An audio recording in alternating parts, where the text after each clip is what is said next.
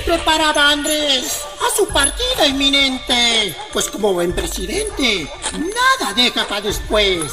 Se apareció por sus pies, la de los huesos, morena. Y sonriéndole serena, le dejó un papel firmado. Tranquilízate, estimado. Tu sexenio nadie. ¡Frena!